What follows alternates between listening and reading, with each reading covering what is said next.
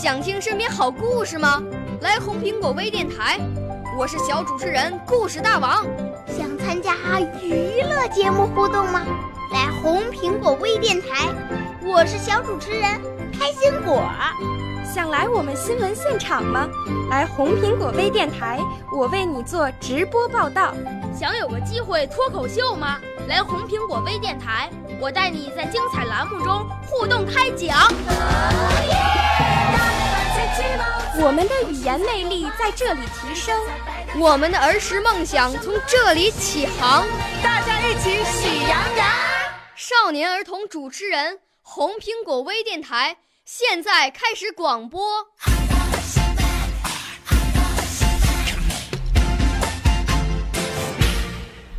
大家好，我是故事大王陈志纯，我来自湖南省浏阳市云天新阳艺术学校。我五岁啦，来自从前。我六岁啦，来自陕西。我九岁，来自广东。我十二岁，来自北京。我们都是红苹果微电台小小主持人。我给大家讲的故事是受宠的象。象在朝廷里荣获恩宠，不到一个钟头，这个消息就在森林里传开了。像平常一样，大家开始来猜测这件事情。它长得并不漂亮，它生的并不聪明，它的仪态，它的风度，啊哈哈哈哈！十分招人讨厌，他会得恩宠，大家都觉得十分奇怪。如果他是因为有一条毛茸的尾巴而赢得了朝廷的宠爱，我就不会觉得有什么奇怪的啦。狐狸说道：“它的尾巴轻轻地摇动着你。”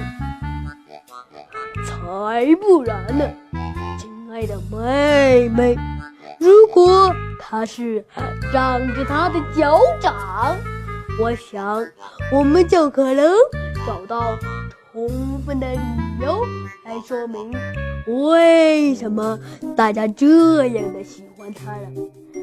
然而，谁都知道他可没有脚掌。熊插嘴道：“或者……”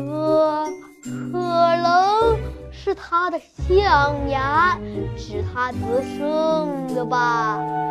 大家听见，谦虚的公牛某某的说道：“也许人家把他的象牙当做牛角了。他怎样赢得了他们的心被，飞黄腾达起来的？难道这就没人能告诉你们吗？我一眼就看出来了。”如果他没有漂亮的长耳朵，他绝不能遇上这样的好机会。也许我们不大注意，我们时常用了各种方式称赞着别人，其实是在称赞着自己。谢谢大家。